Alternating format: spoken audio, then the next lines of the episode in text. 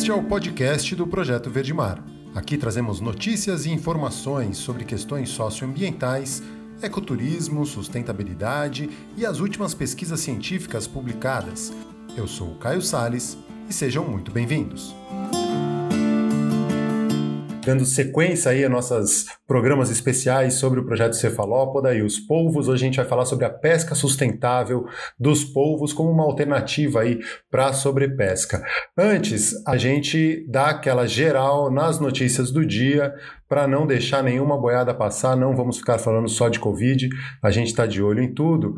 Começando pelo site do Conexão Planeta, falando que a temporada de queimadas na Amazônia começa em alta. Né? Junho registra o maior número de focos dos últimos 10 anos. Parece que não há um momento em que se possa respirar com alívio atualmente. Pandemia, milhares de mortes, aumento do desmatamento, desmonte ambiental, crises políticas e o cenário, infelizmente, continua sombrio. Dados recentes divulgados pelo INPE, né, o Instituto Nacional de Pesquisas Espaciais, revelaram que o número de queimadas na Amazônia entre 1 e 21 de junho de 2020 é o maior dos últimos 10 anos para esse período. Né? Foram detectados 1.469 focos de incêndio.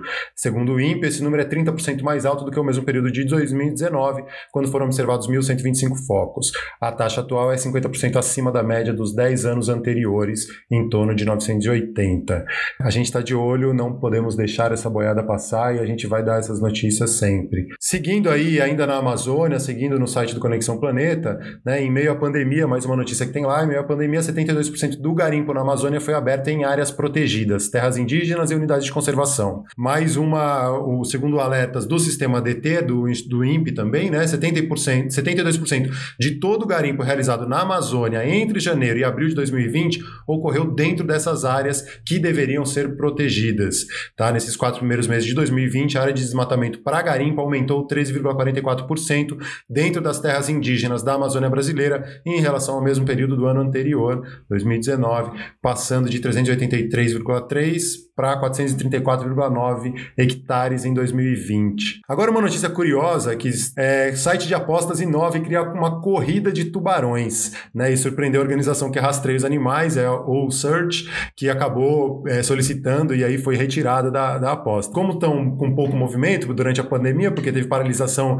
dos principais esportes do mundo, aí um site de, é, online de apostas criou uma corrida de tubarões para que os apostadores pudessem tentar a sorte, né? Através dos dados disponibilizados de forma gratuita e ao público em geral pela Search, uma organização sem fins lucrativos que acompanha os movimentos dos tubarões há anos, a casa de apostas MyBook aproveitou o período migratório dos tubarões para realizar uma espécie de competição entre os apostadores, segundo uma reportagem publicada no New York Times. Tá, o sistema de apostas é igual corrida de cavalo, só que eles pegaram os rastreadores dos tubarões para a galera apostar. Aí a Search solicitou, teve um pedido, né, e aí eles não liberaram de forma oficial a utilização dos dados para essa empresa de apostas e aí foi tirada do ar. Mas é no mínimo curioso isso aí, né? Seguindo para o nosso site, o site do Projeto Verdemar, lá em projetoverdemar.com, a gente tem os últimos programas, os vídeos recentemente publicados e no site, né? O programa de segunda-feira que a gente fez com o deputado federal Rodrigo Agostinho, falando sobre políticas públicas, políticas públicas para o meio ambiente, e ali a notícia da nuvem de gafanhotos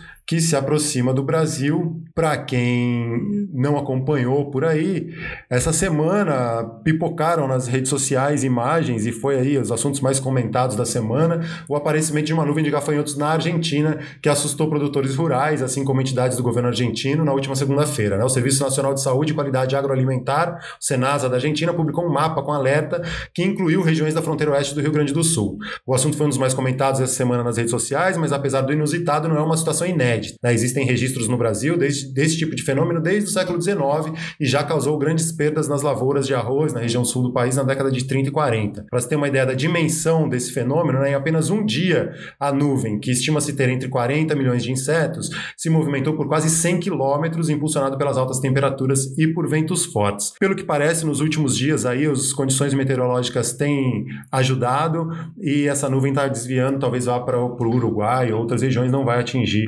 a, o sul do Brasil. E agora chegamos no momento de introduzir o assunto de hoje, que é a pesca sustentável de polvos.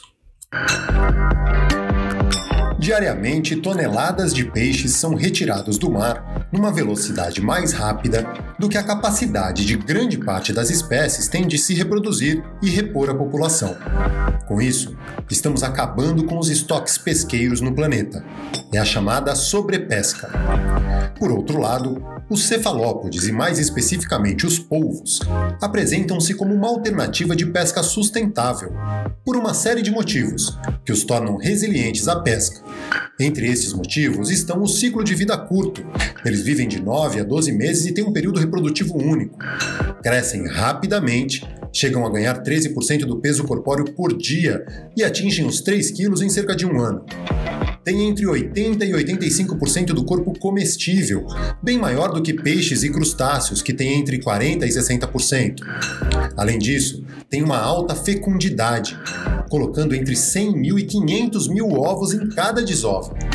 No entanto, para que estas espécies não corram o risco de também sofrerem com a pressão da pesca, é importante que se faça um trabalho cuidadoso de pesquisa, monitoramento e manejo, para que ela siga sendo um recurso sustentável vindo do mar. E é sobre isso que vamos falar hoje.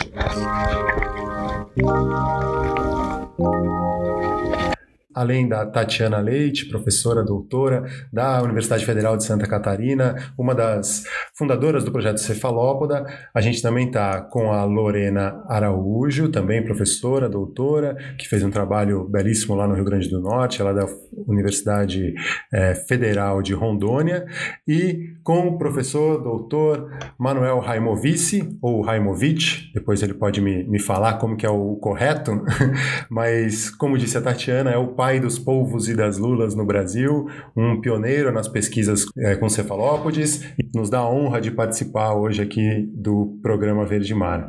Muito bom dia para vocês. Obrigado por estarem aqui, né? Mais um dia, terceiro dia, terceira né, nessa sequência com o projeto Cefalópoda. Agradecer e dar o bom dia e, e, muito obrigado, professor, por estar aqui com a gente hoje, acompanhando e dando a honra de sua presença. Como disse a, a Tati no outro dia, é o, o, pai dos povos e das lulas e dos pesquisadores dos cefalópodes no Brasil. Bom dia, professor. expliqué brevemente que, me, que mi interés por la vida marina comenzó viendo un filme con Tiki sobre una balsa que iba da, do Perú a Polinesia cuando tenía ocho años. Y siempre gosté de eso. Para hacer un poco más breve, cuando me, for, me formé de biólogo en Argentina, en los años, no inicio de los años 70, en 74 era auxiliar de ensino en la Universidad de Buenos Aires, trabajando en biología pesquera. En el medio del turbilhão político los años 70, mucha gente fue dispensada. Yo obtuve una bolsa de UNESCO para, en Duke para Carolina del Norte, apliqué para una bolsa de doctorado para Francia y yo iba para Francia en 76. No interino, un colega meu, Jorge Castelo, que tinha habido un año antes, me convidó para ser profesor eh, na FURGI e achei que França era muito longe. Então, vim para aqui e faz 45 anos que ambos somos ainda professores do Instituto de Oceanografia da FURG. Eh, a proposta era muito atrativa porque se estaba construyendo un barco oceanográfico, o Atlántico Sur, y precisaban pesquisadores en la área pesquera.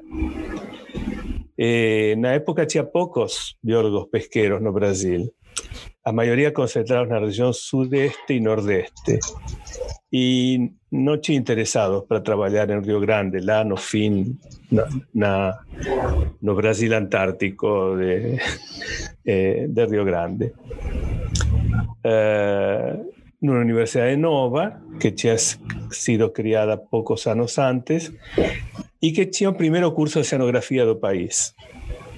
Eh, esos eran atractivos grandes para, para vir para Río Grande. En un inicio comencé trabajando con corvinas y pescadas, como biólogo pesquero, y en 1980, cuando llegó Navío, comenzó un ciclo de prospecciones pesqueras. Eh, en esas prospecciones pesqueras, claro, aparece una captura absolutamente diversificada y tinha, no muchos, algunos polvos y lulas que no tinha visto antes los desembarques porque por falta de mercado raramente eran desembarcados en la época. Eu me interessei logo, por razões gastronômicas. Eu guardei todo o material possível durante, já durante o primeiro cruzeiro. Quando cheguei a Rio Grande, entrei em contato com a professora de Necton, que na época não tinha praticamente nada de cefalópodes nas aulas, e me ofereci para lecionar o tema. Por suerte aceitou, e eu ainda não tinha comido a maior parte das colectas. E assim começou. E tá, nesses últimos, nas últimas décadas continuo interessado. Tá, tanto en cefalópodes cuanto en corvinas y pescadas. En 1978 se crió en, en Nafurgio primero curso, no, no el primero, curso de maestría en oceanografía y en 90 doctorado. Eh, eso facilitó mucho empolgar bons alumnos para estudiar cefalópodes, eh, sobre todo porque las prospecciones del Atlántico Sur nos permitían colectar material en una región de aguas que no son claras o fundo del amoso en un amplio leque de profundidades. Entonces, o arrastro es la única forma de coleta en ese tipo de ambiente. Bueno, eso en relación a interés en la dinámica populacional de cefalópodes. La taxonomía fue apenas una derivación natural de la necesidad de identificar las capturas. Un poquito esa historia. E como que era um pouco o cenário é, da pesquisa no Brasil nessa época, né? É, tinha, tinha alguma estrutura, tinha incentivo para isso, né? O, o, Atlântico Sul, acho que foi um grande, um grande ganho para a pesquisa, mas é, tinha algum conhecimento a respeito dos cefalópodes, da quantidade de espécies, e existia um incentivo para isso? Como que estava esse cenário da pesquisa em geral e de cefalópodes especificamente? Eh, teve uma, uma série de pesquisas do Instituto Oceanográfico, también de prospecciones pesqueras, y un uh, pessoal se interesó en lulas, fundamentalmente, y teve una tesis de doctorado de Joanicó, no, no inicio de los años 70 también, sobre lulas. Sobre polvo no tinha absolutamente nada. Na realidad no teve muchas dificultades y de alguna forma teve incentivos. Eh, con la llegada do, Atlántico Sur conseguimos hacer proyectos pelo Banco Brasil, pela CIRM, etc. la época para hacer funcionar o barco, porque era el primer barco oceanográfico para pesquisa pesquera do Brasil. Entonces, eso fue un incentivo grande, sin duda. Y dificultades, mm, no, porque al final, las preguntas son la materia prima de la pesquisa y resolver las dificultades para responderlas es a diversão. Então, na realidade, acho que dá para dizer que eh, eh, eu encontrei uma, um, particular e privilegiada para poder fazer uh, o que eu gostava. Com a vantagem de que lecionando num curso de pós-graduação, sempre se está em contato, sempre se está procurando assuntos de dissertação e mestrado. E isso foi expandindo muito meu leque de interesse sobre cefalópodes. E tive muitos bons alunos, até porque era o primeiro curso de oceanografia, e os alunos vi, e continuam vindo, mas em menor proporção, de todo Brasil. Todos meus alunos e os alunos de meus alunos foram ocupando praticamente todos os nichos teutológicos do Brasil. Então, tem cursos de pós-graduação com professores orientando encefalópodes em sete ou oito universidades federais, y un leque de pesquisas grande realmente. A essa altura da minha carreira, uma grande satisfação, naturalmente. Pai avô de cefalópodes. que vontade. Aqui agora... tem três gerações.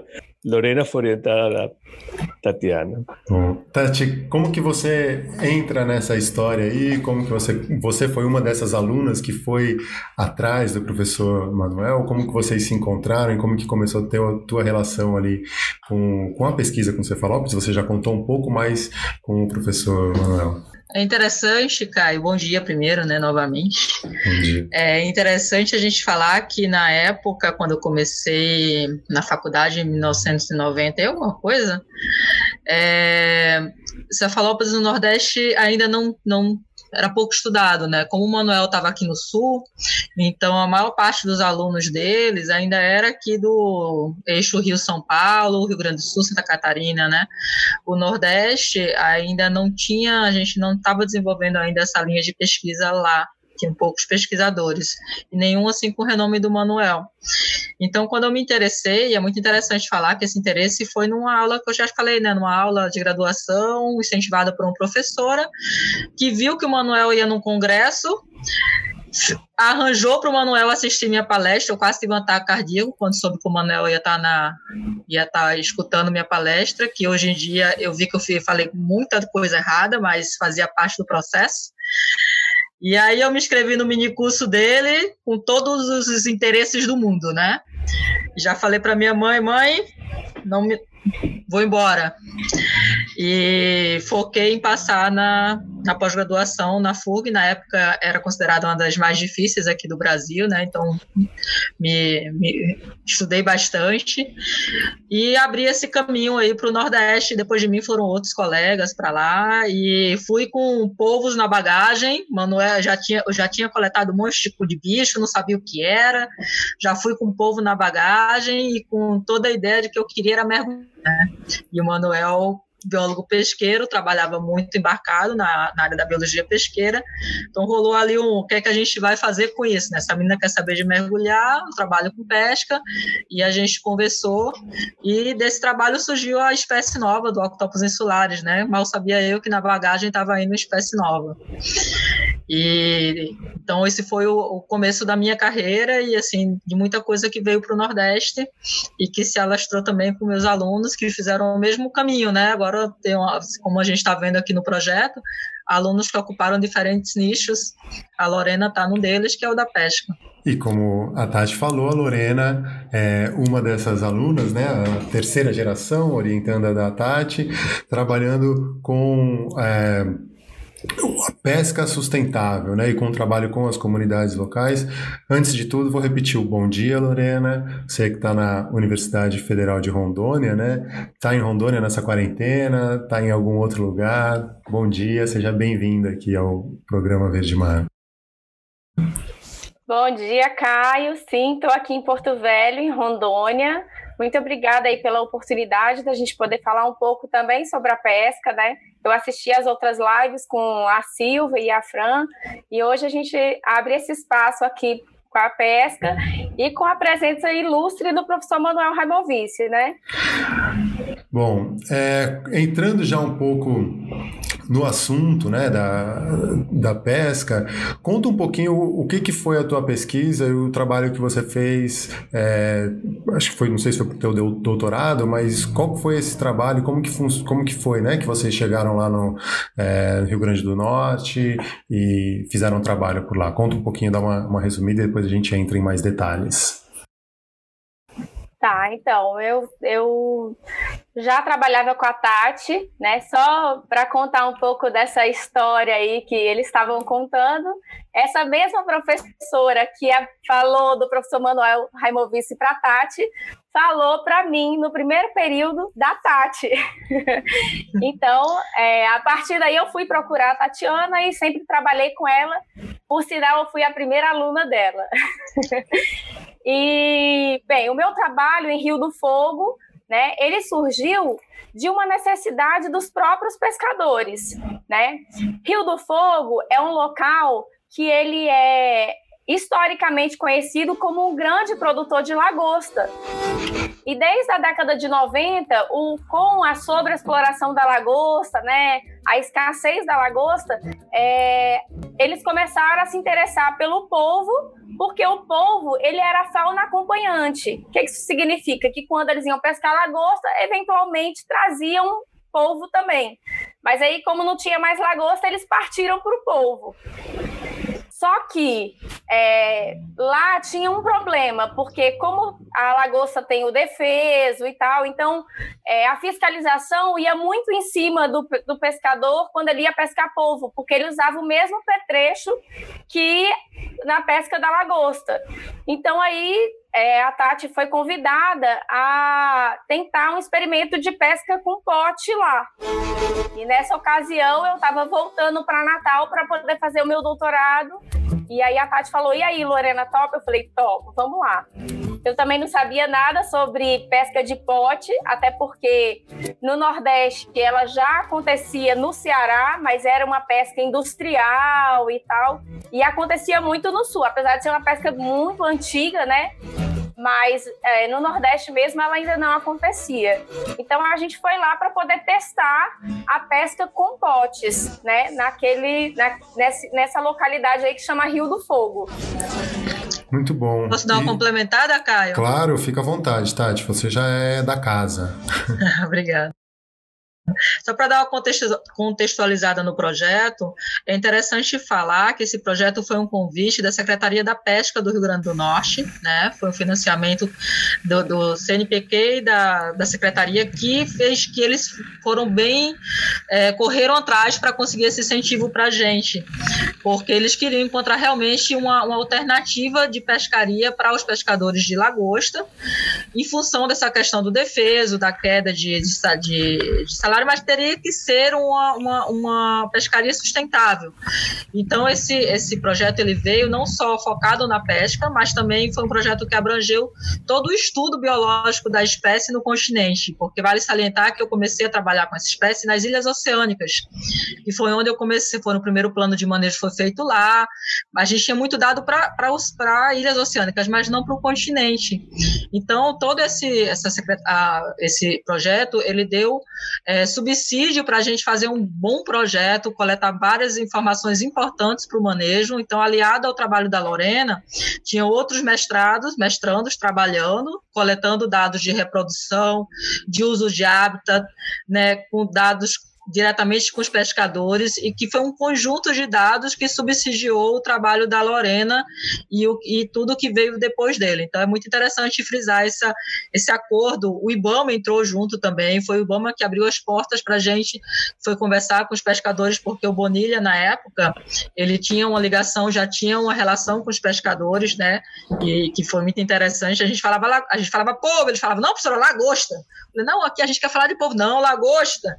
E ele conseguiu a gente, que a gente fosse, né, entrasse na comunidade e, e, e, trabalhasse, e fez todo esse trabalho bem bonito que a Lorena fez. Agora, só chamando o professor Manuel, é, o senhor tem um vasto trabalho também com peixes demersais e uma pesquisa ampla, né, em, não só com cefalópodes, e a gente pode dizer, assim, dá para afirmar que a pesca dos polvos pode realmente ser uma alternativa para diminuir a pressão é, da sobrepesca em outras espécies de peixes e outras espécies de, né, como a lagosta, principalmente, é viável a gente investir na pesca do polvo para evitar que se acabem os estoques de outros peixes? E qual que é o caminho para isso, né? Eu acho que talvez a Lorena esteja mostrando um pouco disso, mas qual que é a sua visão disso aí? Bom, minha visão é que de maneira alguma o, o, os peixes, na, na, pesca marinha no Brasil, polvos y lulas representan menos de 1% de las capturas totales. Y no tem a menor posibilidad de expandir muchas capturas, sobre todo de polvos, eh, além disso, porque eh, eh, para para el tamaño del litoral brasileño, a, los locales donde se concentra y las cantidades son muy pequeñas, son 2.000 toneladas contra 300.000 toneladas. Entonces, o polvo no representa una alternativa, mas o polvo tiene un nicho importante de consumo.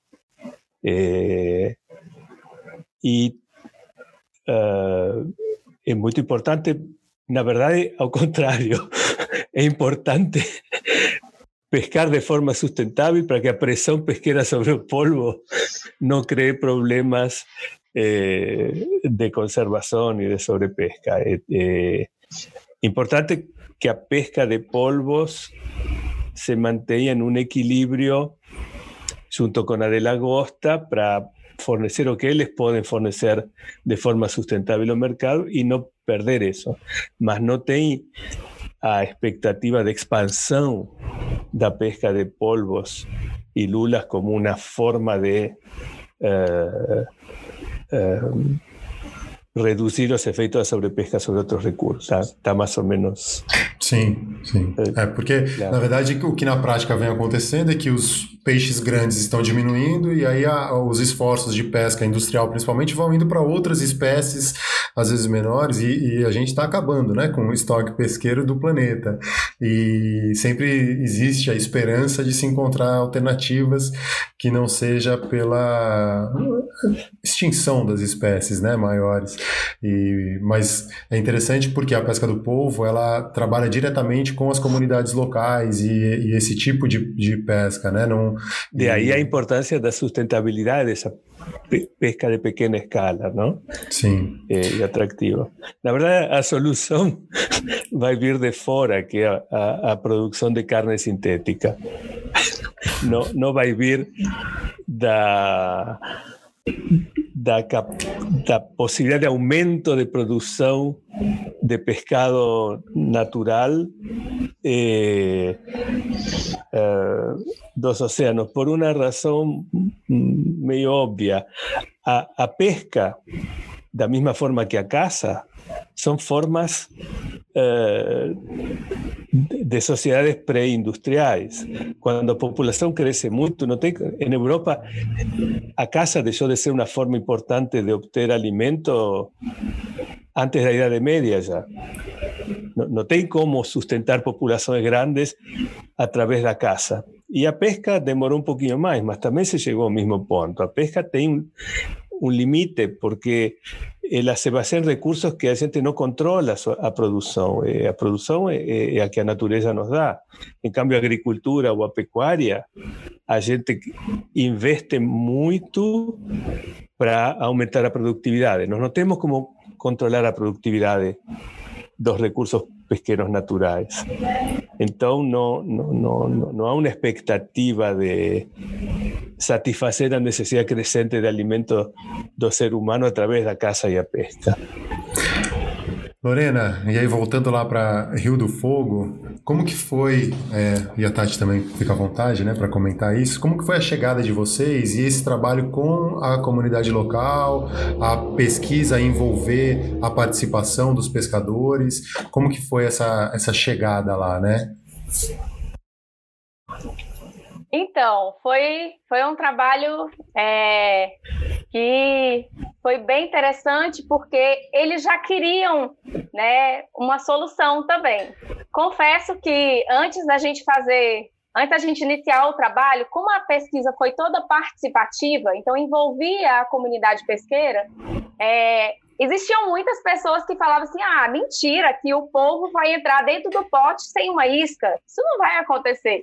Então, muitos pescadores duvidavam da gente, né? Que poderia acontecer de verdade. Mas a gente fez um trabalho bem bacana de envolvimento com a comunidade. Inclusive, nós temos, se eu não me engano, o Adriano, que foi uma, um dos pescadores que iniciaram lá com a gente, está aqui na live também.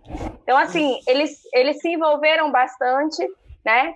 E a gente começou fazendo um curso, né, para explicar para eles o que que era. Esse curso era aberto a todos os pescadores, quem tivesse interesse podia participar do curso, e nesse curso tinha todas as etapas, tanto a, a etapa teórica, né, para explicar como é que funcionava e tal, como também a etapa prática, que era para construir esse espinhel de potes, né, que não é uma coisa tão simples assim, tem todo um, um jeito.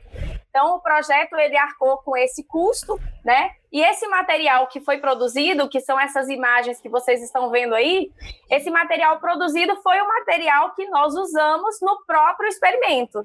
Então, após a gente produzir o material, a gente perguntou para os pescadores quem gostaria de participar né, do experimento, e aí sentamos e planejamos todo o experimento juntos, ouvindo os pescadores, onde eles achavam que poderia dar certo ou não, quais os problemas que eles viam para aquilo ali acontecer.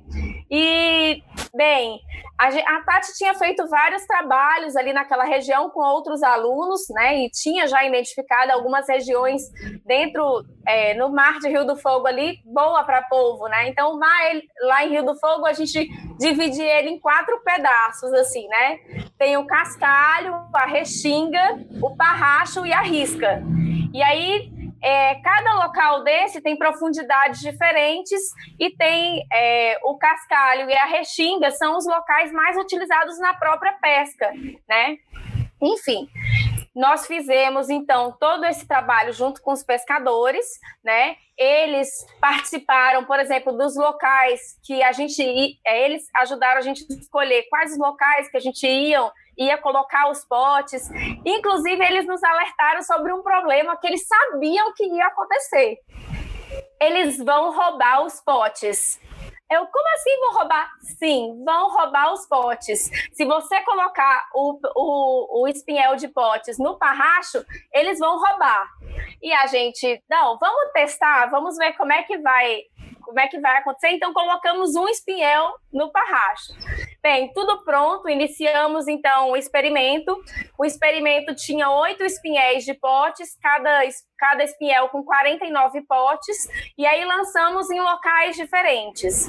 E nós intercalamos para ver assim, né, como é que ia ser a taxa de ocupação desses potes pelos povos entre 7 14, 21 e 28 dias, para ver quanto tempo mais ou menos demorava para poder eles ocuparem os potes, né?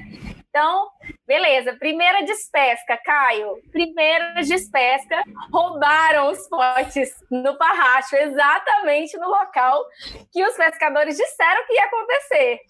Só que eles não roubaram os potes, eles roubaram a corda todinha, deixaram os potes no lugar certinho e roubaram todo o cabo, né? A corda, que é caro a, corda.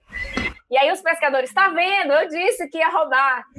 Bem, só para vocês entenderem, quem, quem ia lá despescar os potes eram os pescadores. Então, eles participaram de todas as etapas. Eles traziam os polvos, eles que capturavam, a gente pesava, media, fazia todo o trabalho. E aí, depois de um ano de coleta, né? Enfim, nós podemos antes, aliás, antes de um ano de coleta, né, no meio do caminho, a gente já começou a ver alguns problemas. Bem, uma das áreas que a gente colocou os potes é a região do cascalho, que tem muita pedra, né, muito rodolito também solto, né? Então, acabou que esses potes que nós compramos, ele é um pote que é para pesca industrial, que as pessoas colocam, lançam esses espinhéis aí em áreas, áreas mais fundas, acima de 25 metros. E nós estávamos ali colocando numa área de 7 metros, 8 metros, bem rasa, e que o fundo também não era feito para aquele tipo de pote.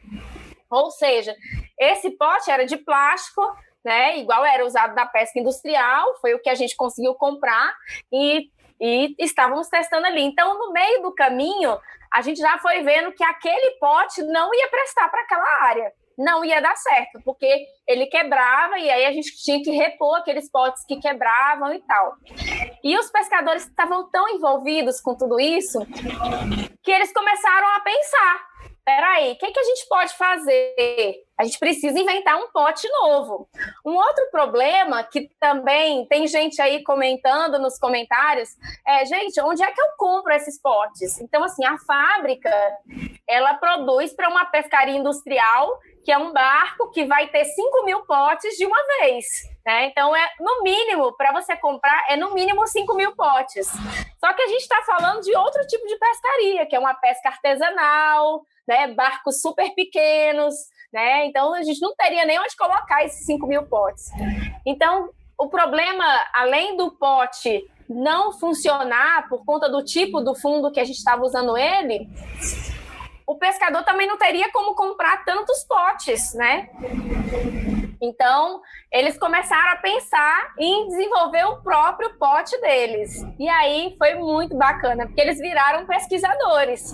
Eles começaram a testar vários tipos de materiais para poder fazer como pote. Por exemplo, colocar uma telha em cima da outra e fechar com cimento, ou então com um cano de PVC, ou então com fizeram um buraco na areia, colocaram cimento e uma garrafa PET dentro para poder fazer o buraco do pote.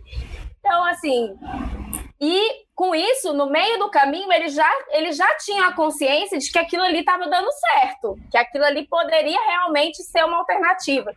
E uma outra coisa que eu não falei é que, além do problema da pesca da lagosta, é, também tinha um período de água suja. Né? Como eles pescavam o povo no mergulho, né? Então, eles precisavam ter uma visibilidade da água legal. Só que no Rio Grande do Norte, especialmente Rio do Fogo, tem um período de vento que não tem como ter visibilidade nenhuma.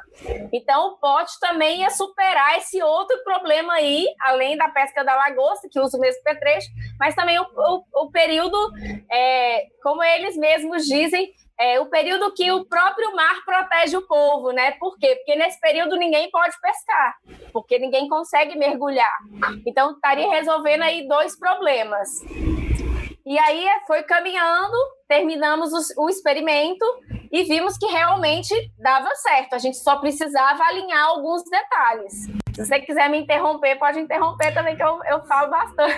Deixa eu dar uma complementadinha é. na Lorena. E só, claro, Tati, eu só quero falar uma coisa assim, porque eu acho que é muito importante o que a Lorena está falando e esse trabalho do projeto Cefalópoda, porque a gente fez uma série de programas aqui falando de Boa Ventura de Souza Santos, a ecologia de saberes, a, como que é importante para a academia também valorizar esse tipo de saberes das populações tradicionais, dos pescadores, o quanto eles também fazem parte da pesquisa e o quanto a gente também aprende com eles, o quanto a gente precisa estar aberto para ouvir e adaptar e conhecer e construir um conhecimento conjunto e não chegar né, de cima para baixo falando, ó, oh, vocês vão fazer assim, vão usar esse pote, vão colocar o pote lá e sem ouvir né, o retorno. Então, assim, é, para quem não acompanhou, tá no histórico dos programas aí, o programa sobre a sociologia das emergências, sociologia das ausências e ecologia de saberes, que eu acho que tem tudo a ver e aí a gente está vendo agora um exemplo prático de como se faz isso na prática. Tati, é, fala um pouco, pode complementar. Não, você falou muito bem, porque era mais ou menos nesse caminho que eu ia. É, que antes de começar o trabalho da Lorena, foi muito importante a gente estar tá lá mergulhando, e tudo começou porque eu fui para lá estudar a parte da ecologia, para saber onde estavam os povos, e eu fui direto nos recifes, que é onde eu tinha encontrado nas ilhas. E minha surpresa é que os, os pescadores eles estavam pescando nessas outras áreas de restinga, que eles chamam, é um ambiente bem diferente, que é onde tinha muito alimento, pouca toca, e os povos iam lá se alimentar. Ou seja, um lugar especial que, se você coloca tocas a mais, os povos vão entrar porque eles estão ali se alimentando, e depois eles vão para as áreas mais fundas, para os recifes, para colocar os ovos, é onde estavam as fêmeas. Então, você vê que todo o estudo biológico, em conjunto com, os, com, com o conhecimento dos pescadores, foi o que proporcionou a Lorena, a gente fazer esse mapeamento da região. Então, tem muito, eu vi que tem pescadores querendo saber sobre muita coisa, então tem que também tem que ter em mente que cada ambiente é diferente. A gente não trouxe a pesca do sul para o Nordeste. A espécie é diferente, o ambiente é diferente. Por isso que levantava muitas dúvidas: será que vai dar certo? O ambiente aqui é outro. Então a gente teve que fazer todo um estudo prévio da região, da espécie, para poder fazer com que funcionasse. Só funcionou porque a gente teve essa junção de saberes da ciência com a, o conhecimento local. Os pescadores ensinaram muito para a gente e eles aprenderam muito sobre que tamanho não pode pescar, aonde é que estão as fêmeas ovadas, que eles morrem depois de colocar os ovos, então é importante deixar que eles reproduzam para a próxima estação. Então a troca foi fundamental, nem de lá nem de cá, a troca, né? Então só esse parênteses que tem tudo a ver com o que você falou. Excelente. E agora, como não corremos o risco de, a partir de incentivar a pesca do polvo, é, começar a diminuir né, a quantidade e, e e, ser uma pressão muito grande. Como que é feito esse monitoramento, esse manejo, o trabalho com os pescadores e a pesquisa envolvida para que sempre tenha polvo para todo mundo e não acabe, né? E isso não vire uma, um novo... O problema é que era da lagosta passar a ser do polvo, né? Existe um tamanho mínimo, existe... Não tem, acho que, uma época de defesa, né? Como que funciona toda essa dinâmica? Uh, no sul é uma pesca industrial. Um, o manejo no sul se dá através do número de barcos autorizados a pescar, para evitar, pelo menos nominalmente, formalmente, mas claro que tem também pesca de barcos que não estão registrados. Não há demasiados problemas de conservação nesse momento nessa pescaria industrial, por várias razões. Uma delas é porque o mercado é muito fluctuante, eh, não, é, não é muito grande no, es, no, no, apresenta grandes problemas de manejo esa pescaría. De fato, es una de las más sustentables, digamos, porque o esforço, a relação entre o esforço que tem que fazer, o número de potes que tu tem que usar para pescar, se, se, se a captura cai, se torna antieconômico.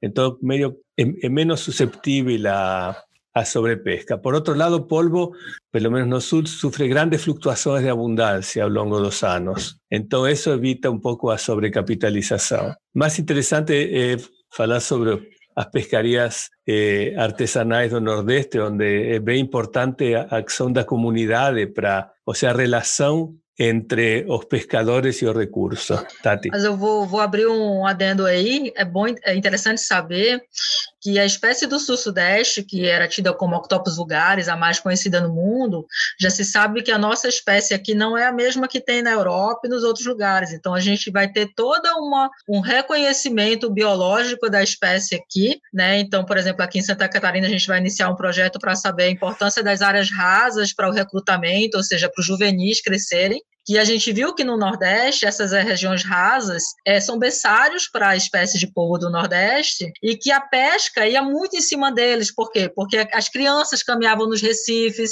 as pessoas que não sabiam mergulhar saíam pegando esses bichinhos. E lá em Noronha foi o primeiro lugar no Nordeste do Brasil que teve um plano de manejo aprovado. E também foi muito legal porque também foi participativo. Nos convidaram a fazer, é, eu chamei os pescadores, a gente também fez vários trabalhos juntos e tiveram o que é que a gente colocou lá.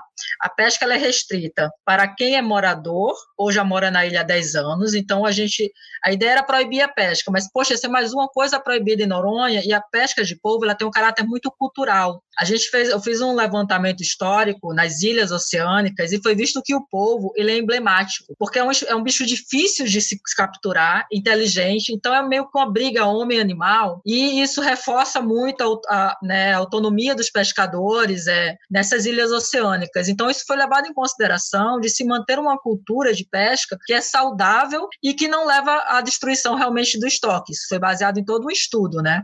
Então foi reduzido o, a pescaria para o número X de pescadores, com base na cultura, né, moradores, e também a gente é, foi proibida a pesca nessas áreas muito rasas, que foi vista que é berçário, então a pesca ficava restrita a ser, a ser com mergulho, que é mais difícil, né, na, no caso de Noronha não é permitido o uso de potes. Quando a gente vem para a costa do Nordeste, a gente já tem uma outra realidade, uma quantidade enorme de pescadores, né, um desconhecimento ainda sobre a pesca.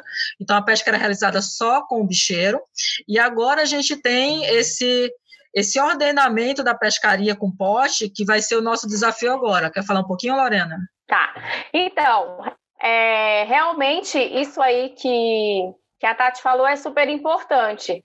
A gente no trabalho, né, tinha algumas regras para poder trazer o povo também. Mesmo durante o experimento, tinha algumas regras. Então, como eles participaram do experimento, eles foram aprendendo as regras e foram mudando um pouco também a, algumas coisas que eles aprenderam com a gente. Por exemplo, eles sabiam que se eles deixassem o polvo pequeno, né, dentro do pote, na próxima pescaria, provavelmente ele ia estar tá lá. E também a gente, quando ele desembarcava, eu estava lá na porta da praia, né, digamos, estava lá no desembarque. Então, eu, ele não trazia o povo pequeno. Então, eles mesmos falaram: não, realmente, a gente pode deixar o povo pequeno aí, que na próxima ele vai estar tá lá. E isso acontecia. Então, a primeira coisa foi eles começaram a respeitar um tamanho mínimo, né? Para poder capturar os polvos. Outra coisa também, o professor Manuel falou, e também a Clarice Lima, ela está perguntando aqui, né? Quanto tempo que os potes ficam na água, né? E como sabe que tem polvo dentro? Então, já aproveito para responder a, a pergunta da Clarice. Hoje em dia, eles pescam uma vez por semana né? Então eles têm vários pesqueiros, né? Vários locais onde tem os potes, mas eles não vão todo dia em todos os locais. Então eles vão alternando. Então em média sete dias para ir voltar no mesmo espinhel, né? E uma outra coisa é que a taxa de ocupação de polvos é muito baixa. É baixa, mas ela é o suficiente, entendeu? Então você pensa assim, ah, eu tenho, mesmo na pesca artesanal, eu tenho 100 potes, ok mas 100 potes, só 10% vão estar ocupados. Então eu só vou ter 10 polvos, você entende? Não tem, apesar de ter muito pote, quando eu falo assim 5 mil, a pessoa deve pensar, meu Deus, deve pegar pote, ou deve pegar polvo demais. Não, porque a taxa de ocupação é muito baixa. E isso acontece também nessa pescaria artesanal. Então o que, que acontece? A gente deixa mais ou menos sete dias, e aí ela perguntou: ah, Sabe se vai ter povo ou não? Não, não sabe, mas normalmente tem. Mas essa taxa de ocupação é muito baixa. Então, e tudo isso aí ajuda a proteger também, né? Porque a gente sabe que não vai ter muito povo assim. Agora, com relação ao ordenamento. Então, nós fizemos o trabalho, enviamos o relatório para o IBAMA, mas até hoje, que já faz o quê? Quase 10 anos que esse trabalho foi iniciado, né? É, a gente não tem um ordenamento para pesca de pote no Rio Grande do Norte. Então, o que que acontece? Se, a gente, se você me perguntar, ah, e como é que os, os, os pescadores pescam? Eles pescam ilegal, digamos assim, né? Porque não é o tipo de pesca, né? A gente autoriza o barco a pescar aquilo. Né? Então, por exemplo, a pesca de pote nesse barco. Então, ele tem um permissionamento para esse tipo de pescaria e eles não conseguiram ainda esse permissionamento. Então, eles pescam de forma ilegal, né, porque não tem esse tipo de permissionamento ainda lá. Então, esse é o nosso desafio agora, é conseguir fazer com que essa pesca seja legalizada nos moldes que ela acontece, né? Pensando numa pescaria artesanal, né? Que são poucos potes. E como é que a gente vai controlar isso? Bem, Caio, as coisas mudaram, né? Então nós fizemos o experimento, então nós testamos o pote, o pote de plástico mesmo, eles viram que não dava certo e eles inventaram o próprio pote, né? Que é um pote de cimento, porque precisava ser algo resistente, já que o ambiente que eles têm precisa disso, né? Requer isso. Então, eles inventaram um pote de cimento que eles fazem no quintal da casa deles e aí eles não usam mais o cabo, né, para formar um espinhel. Não sei se vocês entendem o que é o espinhel, mas é uma corda com vários anzóis ou uma corda com vários potes. É da mesma forma. Então eles não usam mais a corda que, que eles fazem hoje? Eles colocam como se fossem marambaias, né? Então, eles colocam cinco potes aqui, aí marcam com GPS, mais cinco potes em outro lugar, marcam com GPS também, e eles vão despescar né, cada montinho de potes desse, entendeu? Mas claro que é muito difícil você encontrar, por exemplo, os cinco potes, os cinco potes que estão nesse local específico com povos todos, né? Então você tem que ir pingando de lugar em lugar mas realmente nos preocupa porque ainda que a pesca tenha várias, o local, o tempo que fica, a taxa de ocupação, tudo isso aí ajuda a ser uma, uma, uma pescaria sustentável, a gente também tem que cuidar para também não ser assim, as pessoas não terem potes demais. Então, nós precisamos retornar os trabalhos nesse sentido, de, de determinar, então, quantos potes que, aquela, que aquele espaço suporta, né, que aquela área que é pescado suporta. E hoje em dia, né, as, as comunidades próximas a Rio do Fogo, que também pescavam polvo, também tem pote, né? Então eles também fazem a pescaria com pote, eles também constroem os próprios potes de cimento no fundo de casa e também colocam no mar. Então a gente realmente precisa pensar num ordenamento maior para esse tipo de pescaria. Eu tenho uma dúvida. Ali na Praia Vermelha, onde a gente faz nossas ações de coleta de resíduos e tal, a gente sempre encontra. Bom, primeiro, dentro de uma unidade de conservação de proteção integral, é proibida a pesca de qualquer espécie, incluindo os polvos. Mas, direto, a gente vê é, o pessoal saindo da água com polvos de diversos tamanhos, inclusive alguns muito pequenos. E já ouvi essa história de que alguns restaurantes pagam mais pelos polvos pequenos. Existe algum tipo de legislação? Algum regramento com um tamanho mínimo de captura, ou isso tem que ser ponto a ponto? É, você disse que no Rio Grande do Norte, no caso específico Rio do Fogo, é a embarcação, e você estava lá na praia e as pessoas vão. É, mas existe alguma legislação, alguma coisa nacional que de, é, delimite o tamanho ou a quantidade ou algo do tipo? Existe, sim, em teoria no Sul. Eu queria duas coisinhas. Uma, por erro meu, eu não mencionei que a, a de dos especies que se pescan en Brasil. No Sul una especie de, polvo común, Octopus vulgaris, más probablemente sea otra especie emparentada, como faló Tatiana, y no norte son Octopus insulares. Entonces, son dos especies diferentes con dos ciclos de vida diferentes, estrategias de vida, eh, formas de exploración, etc. Y yo tengo que pedir disculpas, eh, yo voy a tener que salir. Yo agradezco mucho la posibilidad de participar Eu que tá. agradeço, é uma honra, um prazer ouvir o senhor e toda essa história relacionada à pesquisa no Brasil. E muito obrigado pelo seu tempo nessa manhã aí. Desculpa o início, a gente teve aí um. É, lamento muito mesmo. Então, o primeiro tamanho que foi colocado foi para o estoque do sul, né, para o vulgaris, que é uma espécie muito maior, uma espécie de água fria que cresce muito mais. Então, ela tem o tamanho mínimo de comprimento do manto. Quando a gente trata de polvo, o tamanho nunca é o tamanho do polvo inteiro. É o tamanho que vai até o, a metade dos olhos, aqui esse tamanho do que eles chamam de capuz, né? Que como os braços eles são cortados, eles perdem muitos braços, o tamanho ele é mais ou menos por isso. E também o quilo, né? Mais ou menos o peso também é o ideal. E era mais ou menos entre um quilo e meio o, o peso de um do, do, do vulgares que pode ser pescado. Que, que significa o quê? Que pelo menos 50% do estoque já foi capaz de reproduzir. A gente tem que lembrar que os cefalópodes só reproduzem uma vez na vida. Então as fêmeas vão colocar os ovos, ela vai cuidar dos ovos, e depois que os ovos eclodem, elas morrem. E o macho, ela, eles morrem depois da estação de reprodução. Então, o que é que, para que, que esse tamanho serve? Para garantir que pelo menos 50% daquele estoque, né, daquela população reproduza, porque senão a próxima geração não vai, não vai ter quantidade suficiente. Então, quando veio para o Nordeste, veio essa, queriam colocar essa legislação. E os pescadores falaram, mas como? A gente pegar um bicho de um quilo e meio aqui é muito difícil. Claro, era uma outra espécie. Então, teve que fazer todo esse trabalho para saber o, o, tamanho reprodutivo. Então, foi um trabalho da Françoise, inclusive, que estava aqui na primeira live, foi o mestrado dela. Ela delimitou também o L50, ou seja, aquele tamanho que metade da, do, da população já reproduziu. E, apesar disso não ser uma legislação não, no continente ainda, já é em Noronha. Noronha tem toda essa legislação no plano de manejo, que é muito bacana. E a gente quer implementar essa legislação também no, tra no trabalho de Rio do Fogo, porque Rio do Fogo, vale lembrar, está dentro de uma APA. Então, é toda uma área de preservação que necessita de manejo. Então, a gente vai estar trabalhando aí junto com o IDEMA e novamente com os pescadores. Espero que eles continuem sendo nossos parceiros, como vem sendo até hoje, para a gente regulamentar, primeiro, o tamanho, né, que é uma coisa super importante para a gente garantir que essas fêmeas reproduzam.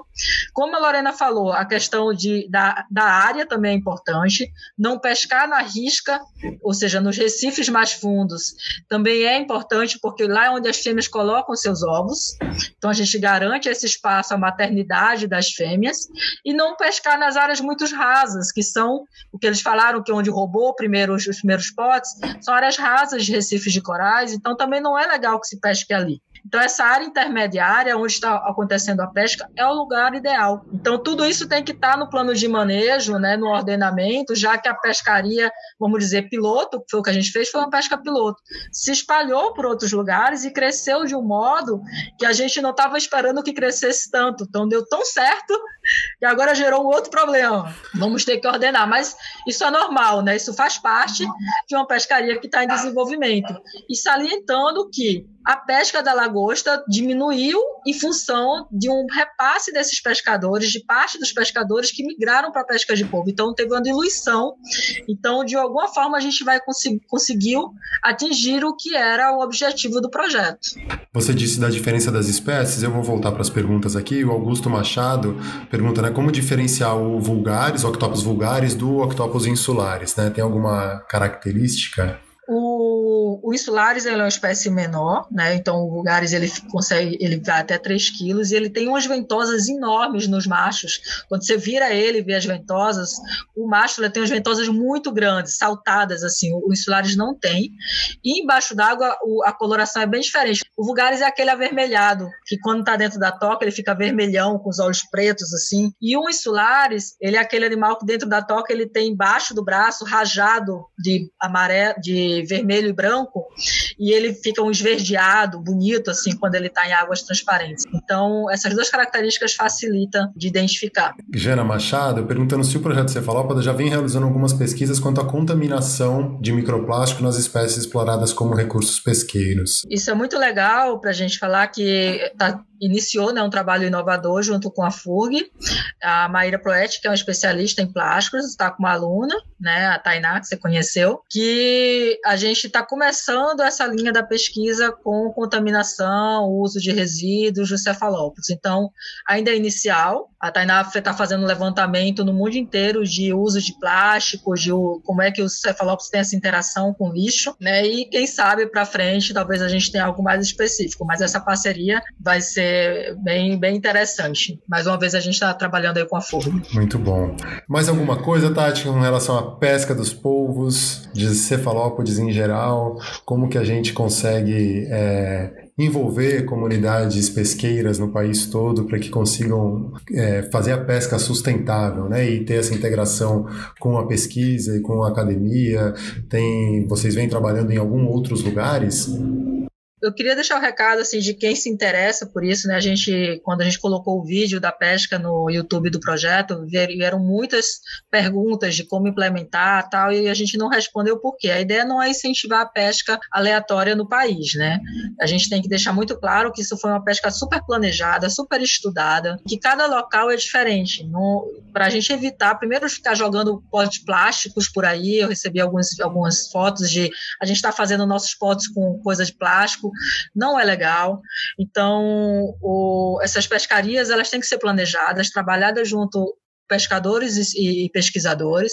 A gente começou a trabalhar no Rio Grande do Norte, agora eu estou trabalhando aqui em Santa Catarina, mas a gente pretende voltar para o Nordeste, né, Lorena? A gente está tá combinando de fazer um curso, talvez em Natal, visando mais esse ordenamento e passar as informações mais adequadas para os pescadores que tenham interesse.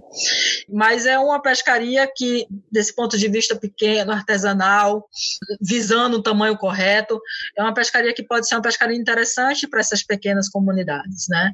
Então, é um, é um bicho maravilhoso, a gente já viu que ele é inteligente, que ele é um bicho que tem um comportamento super elaborado, então tudo isso tem que ser pensado quando se trata de pescarias. É isso, agradecer mais uma vez, assim, a super oportunidade, Caio, da gente estar aqui, de apresentar tudo o que a gente apresentou aqui no, no trabalho, né, no, no, programa de vocês. Agradecer muito e estamos sempre à disposição. Deixar a Lorena aí falar mais o que, é que ela pensa a respeito da pescaria. Então, só para complementar, né, eu sei que não é o tema, mas eu trabalhei também com a cadeia produtiva de polvo no estado e a gente conseguiu fazer um levantamento, conseguiu avaliar o que, que essa pescaria representa para esse município, né, Rio do Fogo. A gente sabe que a pesca artesanal ela é uma pesca ela é, é, um comércio informal, né? Então, pouco, a gente não tem muito controle, assim, nota fiscal e tal, mas a gente conseguiu estimar, né, qual o benefício dessa pescaria para o município. E a gente chegou a cifras maiores do que o PIB do próprio município. Então, assim, essa pesca é muito importante para o município de, do Rio do Fogo. Ela precisa ser desenvolvida de forma sustentável para que esses pescadores não sofram a mesma tristeza que eles, que eles sentem hoje quando eles falam da lagosta, né? De tipo assim, de ter acabado realmente com recurso, que é o que aconteceu lá.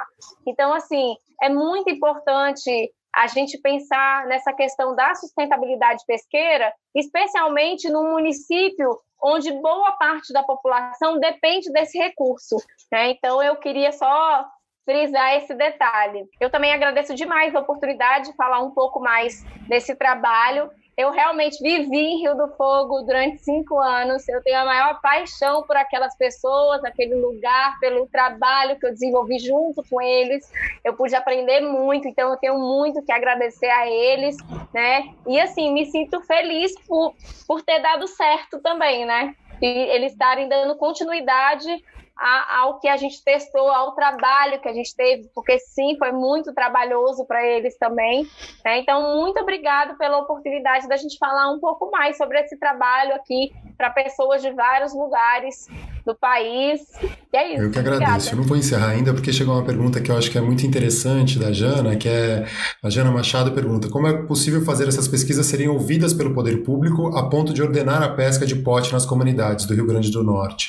É, e aí eu acho que assim, o, por exemplo, temos aqui o Marcelo Andrade, que é parte do poder público, é um gestor de unidades de conservação no Rio de Janeiro, no caso, e é uma pessoa que é interessada. E a gente tem gestores públicos e pessoas dentro do poder público que são realmente interessadas e que fazem um trabalho sério e que enfrentam sérias dificuldades em vários momentos. A gente está vivendo um momento é, único, quase único, né? Não é, mas muito sério no país de desmonte das instituições, ICMBio, IBAMA, mas tem gente muito séria que trabalha ali dentro e que busca é, se envolver.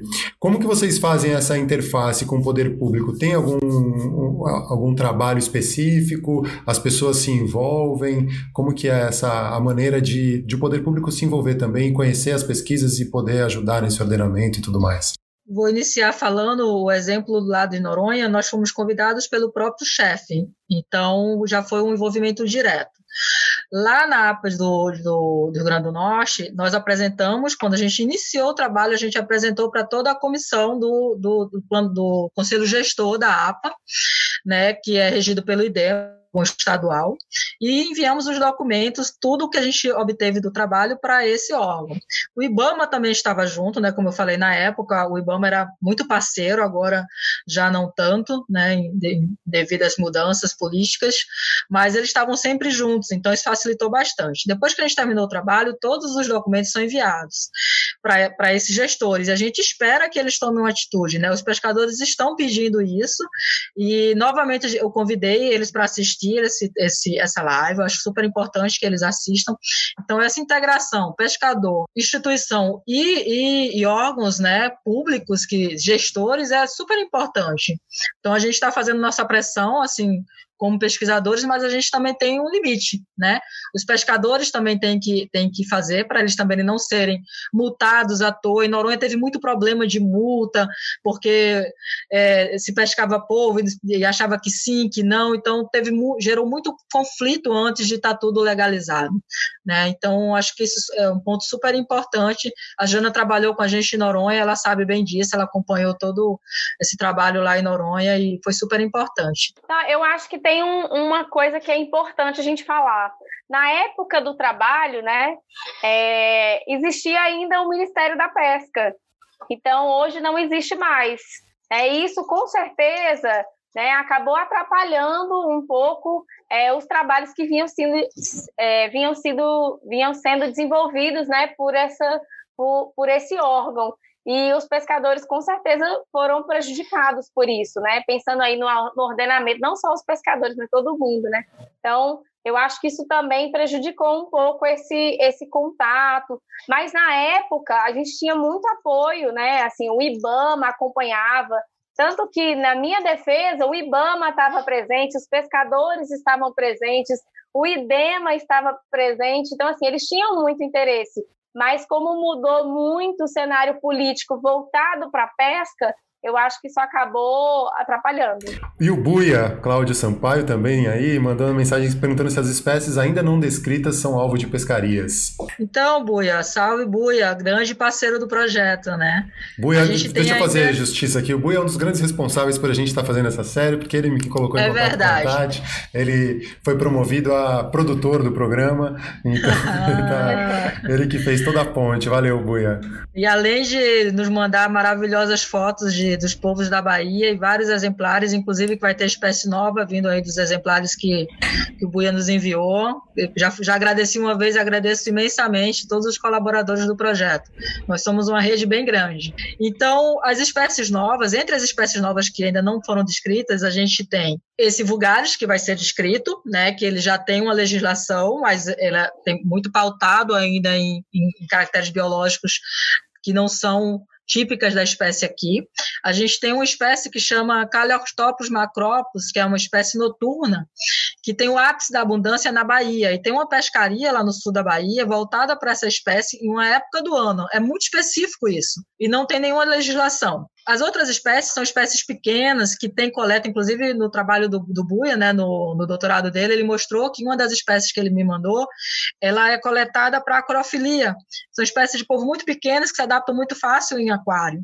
Então, para essas espécies também não existe nenhuma legislação. Então, a gente ainda tem um longo caminho aí quando se trata de ordenamento de espécies e com muitas espécies novas sendo descritas no Brasil, né? Bom, agora sim, quero agradecer imensamente Tatiana Leite, professora doutora da Universidade Federal de Santa Catarina, fundadora, uma das fundadoras do projeto Cefalópoda. A gente fez uma série, para quem não acompanhou os três programas, esse é o terceiro programa né, de, de três que a gente fez. A gente começou falando justamente dessa coisa da descrição das espécies, das espécies, a distribuição no Brasil. É, tem a história do Octopus vulgaris, que vai mudar de nome, né? Porque aqui no Brasil ele descobriu-se que não é exatamente o Octopus vulgaris e no outro programa a gente falou sobre o comportamento dos povos, a gente teve a participação do neurocientista, professor é, Siddhartha Ribeiro, que estuda o sono e os sonhos é, de é, pessoas e animais, e ele está fazendo uma parceria com o pessoal do Projeto Cefalópoda, com a Silvia que fez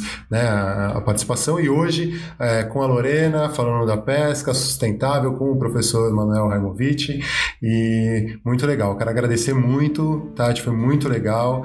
É, fiquei ainda mais encantado pelos polvos. Estou louco para voltar a mergulhar, encontrar os polvos e mandar as imagens para vocês. Valeu mesmo, obrigado Agradeço. também, Lorena. Agradecemos Obrigada, muito, Caio. Estamos sempre à disposição. Este foi mais um episódio do podcast do Projeto Verde Mar. Sigam nossas redes sociais, arroba Projeto Verde Mar, e nosso site em www.projetoverdemar.com. Até a próxima!